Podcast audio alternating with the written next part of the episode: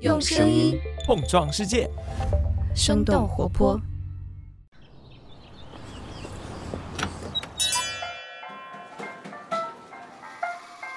您的生动早咖啡好了，请慢用。嗨，早上好呀！今天是二零二一年的十月十一号，星期一。这里是国庆回归之后的生动早咖啡，我是来自生动活泼的梦一。刚刚过去的这个十一假期，你们过得怎么样啊？十一假期结束，我们早咖啡团队的小伙伴也带着满满的能量回归了，也让我们继续用几条商业科技轻解读，和你打开假期后全新的一天。不知道你有没有发现，我们节目开始前的声音 logo 变了，就是这段声音，用声音碰撞世界，生动活泼。这是我们上个月邀请大家投票海选出的生动活泼声音 logo。那从今天开始呢，它也将会成为生动活泼旗下所有节目的全新片头。另外呢，也要非常感谢大家参与这一次声音 logo 的投票活动。所有留下邮箱的小伙伴，最后呢都会收到一份声音彩蛋，所以别忘了查看你的邮箱。那说到刚刚过去的这个国庆节，相信很多人呢都顺利完成了自己的出行计划。但是对于家里有宠物的朋友来说，出远门这件事情可不仅仅是收拾收拾行李这么简单。不知道你是不是一名铲屎官？出门在外，你是怎么托付你们家毛孩子的呢？是托养在宠物店，还是说委托上门喂养呢？根据澎湃的文章报道，在国庆长假期间，国内的不少宠物店的服务收费都大幅度的上涨，而且依然是供不应求。另外，各个地方的寄养养生意也是一片红火。除了假期出行增多的因素之外呢，近些年来宠物经济的快速兴起，也是这一增长背后的重要原因。为什么会有越来越多的人甘愿成为铲屎官呢？他们为了毛孩子愿意花多少钱呢？现在的宠物行业又有哪些发展的趋势和挑战呢？我们将会在几条商业科技动态之后和你一起来关注。首先来关注一下爱优腾取消超前点播和会员专属广告这件事儿。一直备受争议的视频超前点播服务，终于迎来了他们的生命终点。十月四号，多个视频平台取消超前点播，登上了微博热搜，引发了网友的一片热议。最先宣布取消的是爱奇艺，随后腾讯视频和优酷都宣布取消剧集超前点播服务，并且停止超前点播的内容更新。超前点播模式是视频网站推出的一项增值服务，就是在会员的基础之上再来付费，这样用户呢就可以提前看还没有公开的后续剧集，但是呢只能够按照顺序逐级的购买。那这项超前点播服务呢，并不是国内所独有的，而是几家视频主流平台学习和照搬美国流媒体奈飞的服务。国内的超前点播呢，最早是开始于二零一九年，当时《陈情令》在腾讯视频成为了超级爆款，腾讯视频就开始试行超前点播，大获成功。根据片方在庆功宴上透露说，这个剧的超前点播收入超过了一点五六亿元，有超过五百二十万人为超前点播买单。其实大家对于超前点播可以说是一边付费一边骂，一边又抵挡不住平台的预告诱惑来进行超前点播。之前有用户因为超前点播服务把爱奇艺起诉到了北京互联网法院，而且最终呢获得了胜诉。不过问题却一直没有得到真正的解决，直到今年国庆期间，爱优腾这三家平台都宣布了取消超前点播。除此之外，爱奇艺方面还取消了会员专属广告。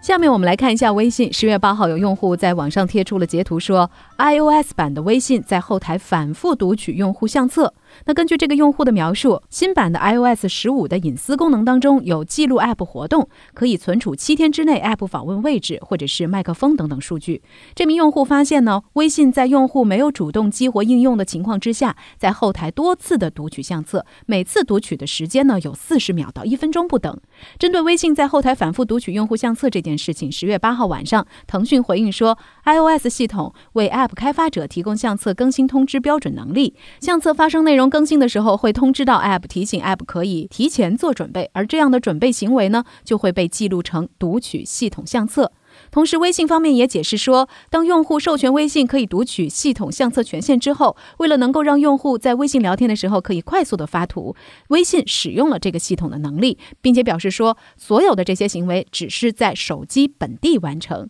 那最新版本当中的微信呢，将会取消对这一系统功能的使用。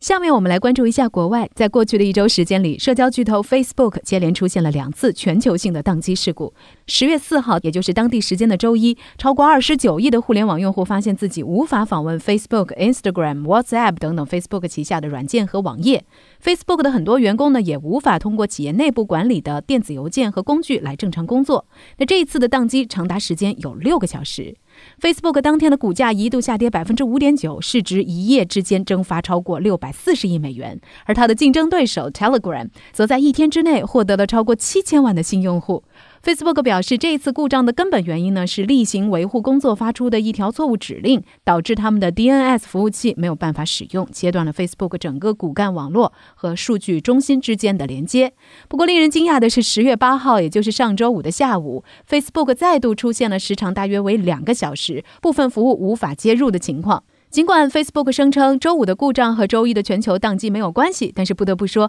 连续发生的事故也暴露了 Facebook 架构的缺点。事故造成的巨大影响也凸显了这家公司在全球通信和其他服务领域的垄断地位。对身处反垄断调查的 Facebook 来说，这次事故的确是雪上加霜。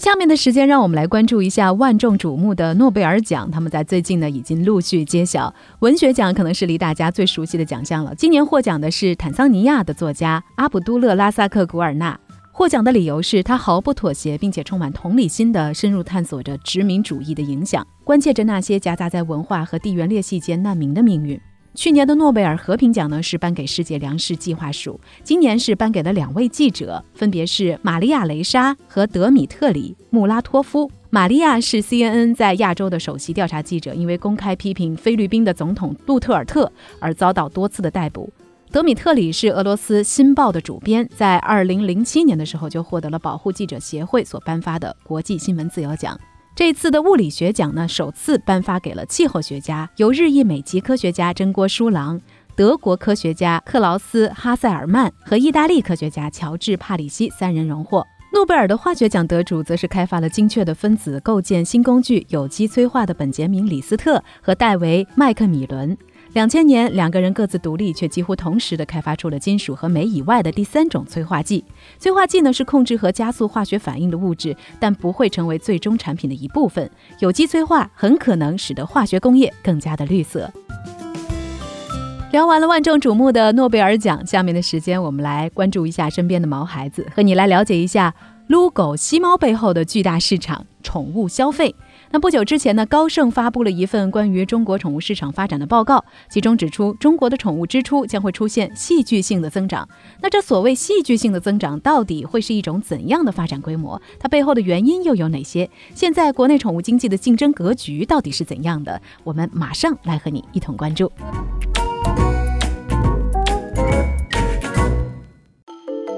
不久之前，高盛这家美国投行在一份一百零四页的报告当中，阐述了投资中国宠物市场的理由。这份报告预测，从现在到二零三零年，中国宠物食品支出的年复合增长率将会高达百分之十九。其中主要的原因呢，就是国内上亿只的猫猫狗狗的饮食将会从剩菜剩饭转变为包装好的宠物食品。与此同时呢，这份报告当中还指出，中国一线城市居民每年在每只猫身上的支出将将会在二零三零年超过其他主要发达国家的目前水平，在每只狗身上的支出也将会在九年之后超过英国和日本的平均水平。另外，目前国内的铲屎官和毛孩子们的数量都在持续的增长，饲养率和单只宠物的消费支出仍然有很大的提升空间。来自雪球的一份分析报告指出，二零二五年国内宠物市场的规模将会达到六千四百九十一亿元。如此庞大的市场规模，当然也吸引了越来越多的资本入局。根据公开资料显示，今年上半年宠物赛道融资事件已经有二十多起，其中有品牌单次融资金额就已经过亿，还有的品牌在短短半年的时间里融资三轮。另外，大厂呢也在通过不同的方式加入这个赛道，比如说今年七月，腾讯入股了某家宠物服务品牌。天猫在新财年的规划当中表示，要将宠物类目升级为一级行业，在未来三年将宠物行业打造成为。第二个天猫美妆。京东呢也是紧随其后，宣布将会在一年内孵化超过五十个第一梯队的新品牌。根据不完全的统计，近两年的时间里，基于京东、阿里、拼多多而出现的本土宠物新品牌已经有上千家。如果算上直播间出现的主播品牌，围绕抖音、快手生态出现的网红品牌，那么由大厂扶植的本土宠物品牌已经接近三千家。来自天眼查的信息显示，今年的上半年，在阿里、京东、拼多多、美团等等平台上的宠物商家已经超过有四万家了。那么，宠物赛道如此火爆的背后，到底有哪些原因呢？原因之一，单身人口的增加和老龄化的趋势。宠物经济的主要消费人群呢是单身人士和儿女不在身边的空巢老人，所以从某种程度上来说，宠物经济也是一种孤独经济。根据平安证券发布的报告显示，我国当前的人口年龄结构和日本1985年时候的人口结构非常相似，65岁以上的老年人口占比在百分之十左右。另外，面对着巨大的经济压力，也有越来越多的年轻人不再选择结婚和生育。来自高盛的分析显示，明年中国独居人口将会达到9200万。不仅仅是因为年轻人选择独居，或者是难以找到伴侣，还有一个不容忽视的现象，就是离婚率也在逐年的上升，也就意味着潜在的铲屎官数量也在不断的增加，这些也成为了宠物消费市场新兴与发展的主要驱动因素之一。原因之二，线上渠道发展促进了宠物消费的增长。来自 CBN Data 联合淘宝推出的一份《二零二一中国宠物精致消费图鉴》显示，近三年以来，国内线上宠物消费规模同比增长高达一点五倍，超过百分之八十的消费者会通过电商平台来购买宠物食品。与此同时，直播引导的宠物消费近一年来也同比增长了两倍左右。线上消费的便捷和高性价比，增加了人们对成为一名合格铲屎官的信心。再加上各大短视频或者是社交媒体平台上各种各样和宠物相关的内容分享，更是促进了人们对过上有猫有狗生活的向往。原因之三，消费认知的提升带来了消费升级。来自波奇网的研究显示，一二线城市年轻人是当前养宠人群的主力，他们具备旺盛的消费能力。在这些人群主动从网上了解各种养宠信息和知识的过程当中，年轻的铲屎官们想让毛孩子过得更好、更健康的愿望也被充分激发出来。有业内人士说，从好几年前开始，各个平台就出现了大量的宠物科普创作者。这些升级之后的养宠内容，最终反映到产业层面，就是大量年轻宠物主对于宠物食品、用品、医疗还有服服务要求的水涨船高，消费升级。以食物为例，某电商平台的数据显示，九零后的铲屎官在喂养宠物的时候，更愿意在主粮之外给宠物增加辅食。一线城市的年轻铲屎官们的非干粮类的消费占比已经超过了百分之四十。那非干粮指的就是一些罐头、妙鲜包等等湿粮，以及一些冻干类的食物，甚至还有宠物喝的牛奶、羊奶，还有鱼油等等这些保健品。这些辅食和非干粮不仅客单价更高，也意味着更高的复购率。当然，除了食物之外，还有疫苗、看病等等，都是非常大的开销。偶尔再带你的宠物去游个泳、美个容、再拍个写真，加起来也是开支不菲。根据二零二零年中国宠物消费市场报告显示，去年中国人均单只宠物的年消费金额是六千六百五十三元，相比较二零一九年每年五千多的开支，增长接近百分之二十。那么目前国内的宠物行业发展现状到底是怎样的呢？首先，行业老大还没有出现。平安证券的行研报告显示，目前国内的宠物品牌还是比较分散，行业龙头没有出现，也就意味着整体的竞争格局没有形成。以宠物食品为例，目前国内行业排名前五的品牌，在市场的占有率总和只有百分之二左右，而海外的一些成熟市场，比如说美国和日本，他们的行业前五名的市场占有率普遍可以达到百分之五十左右。这也就说明了目前国内各个品牌之间的差距还不是很大，各家企业现在比拼的更在于未来塑造优势的能力。其次，在线渠道未必能够抢走线下宠物店的生意。来自中金研究院的分析显示，目前国内的整个渠道划分，线上线下基本各占百分之五十。线上主要以京东、阿里等等平台为主，线下的场景呢，主要是宠物店、宠物医院和商超。相比线上的便捷和高性价比，线下宠物店的优势主要体现在可以同时实现产品加服务的消费。而宠物店店主在和消费者的沟通过程当中，不仅仅是一个商家，他也可以成为一名 KOL，通过专业知识的分享和有针对性的建议，逐渐的占领消费者的心智。即便线下的价格带比线上更高，但是由于宠物店的高针对性和高差异化，线下渠道相比而言，反倒是具有更高的客户粘性。根据二零二零年中国宠物行业白皮书显示，面对线上的获取和留存问题，线上线下业务融合将会成为宠物行业的新出路。最后，喵星人逐渐成为了市场的主导。目前，国内的宠物市场正在经历由狗主导到猫主导的风格转变。未来，猫经济呢也会给宠物市场带来更多的增长。去年，国内宠物狗的数量是五千多万只，比二零一九年减少了百分之五左右；而宠物猫的数量去年是接近五千万只，比二零一九年增加了百分之十点二。另一方面，从二零一九年开始，养猫的人数就已经超过了养狗的人数。根据美国和日本的经验来看，宠物行业发展后期，宠物猫的数量都会超过宠物狗的。数量不需要遛，而且对空间需求更小，都促进了更多人选择做喵星人的铲屎官。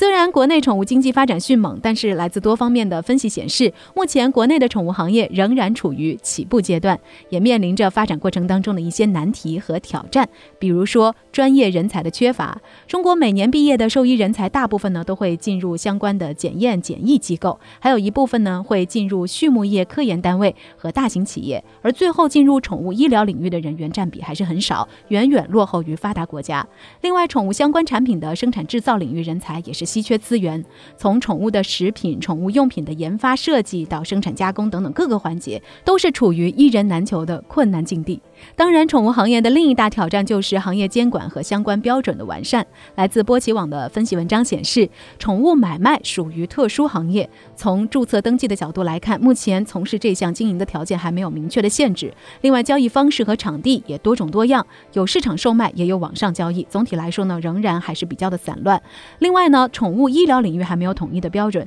仍然存在着信息的不对称。那这些也是影响行业发展的因素之一。当然，不管怎么说，这是一个快速成长的赛道，既充满挑战，也不乏机会。小到一家猫舍的主人，大到一些垂直的宠物电商平台，都是这个风口当中的参与者。至于谁能够从中获得成功，就只能各凭本事了。那聊到这儿了，就想问问你，你是一名铲屎官吗？你给你们家毛孩子花的最大的一笔消费是什么呢？欢迎你在我们的评论区和我们一块儿来聊聊。在我们今天节目的最后，我们也想发布一则寻人启事。生动早咖啡的内容研究员仍然在持续的招聘当中。如果你对商业科技领域有着浓厚的兴趣，同时呢具备出色的逻辑分析和洞察力，善于文字表达，喜欢播客，非常欢迎你加入我们的团队，和我们一起生动活泼的解锁更多的新技能。在生动活泼的公众号当中回复关键词“入场券”，就可以来了解岗位的更多信息，以及在生动活泼工作会是一种怎样的体验。我们等着你成为我们的新伙伴。